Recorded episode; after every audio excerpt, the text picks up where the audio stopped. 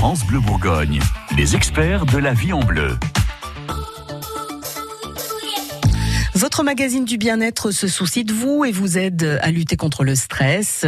Alors les fins de mois difficiles, les rapports pas simples avec les collègues de bureau, avec des voisins, bref, on a tous besoin de se détendre un petit peu. Pauline Renard, vous êtes naturopathe et sophrologue à Dijon. Vous nous expliquez comment va se dérouler par exemple une première séance de sophrologie alors la sophrologie peut se pratiquer en séance collective ou en séance individuelle.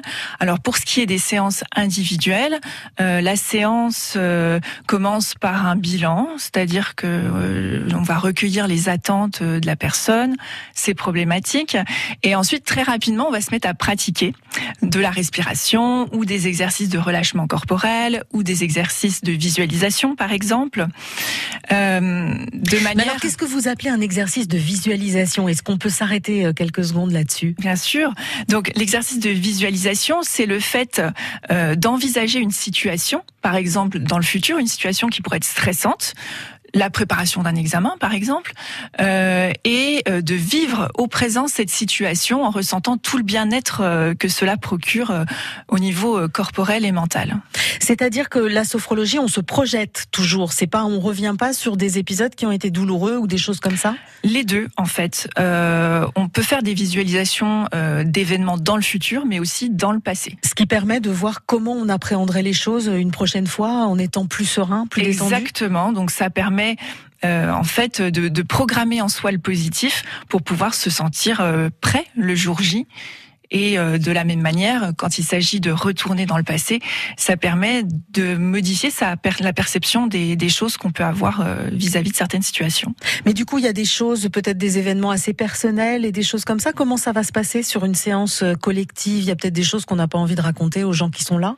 Alors sur une séance collective, euh, effectivement, euh, chacun est libre de partager ou pas ses vécus, ses ressentis. Donc c'est vraiment euh, sur la base du volontariat, il n'y a aucune obligation. Mais effectivement, il peut arriver que, que des images apparaissent, mais l'objectif c'est toujours d'aller vers le positif en fait, donc de, de pouvoir mettre en lumière ce qui ce qui est positif dans la situation. Et il y a des choses du coup qu'on va pouvoir refaire chez soi aussi, des exercices?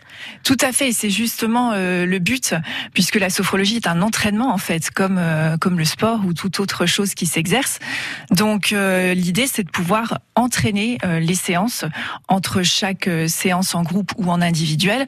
Donc les personnes repartent avec des enregistrements ou des conseils à pratiquer à la maison pour pouvoir encore plus tirer les bienfaits de, de cette accompagnement. Ah bah voilà, ça donne envie. Hein. C'est bien euh, de faire une petite séance de relaxation comme ça. Les conseils de nos experts sont tous à retrouver sur francebleu.fr.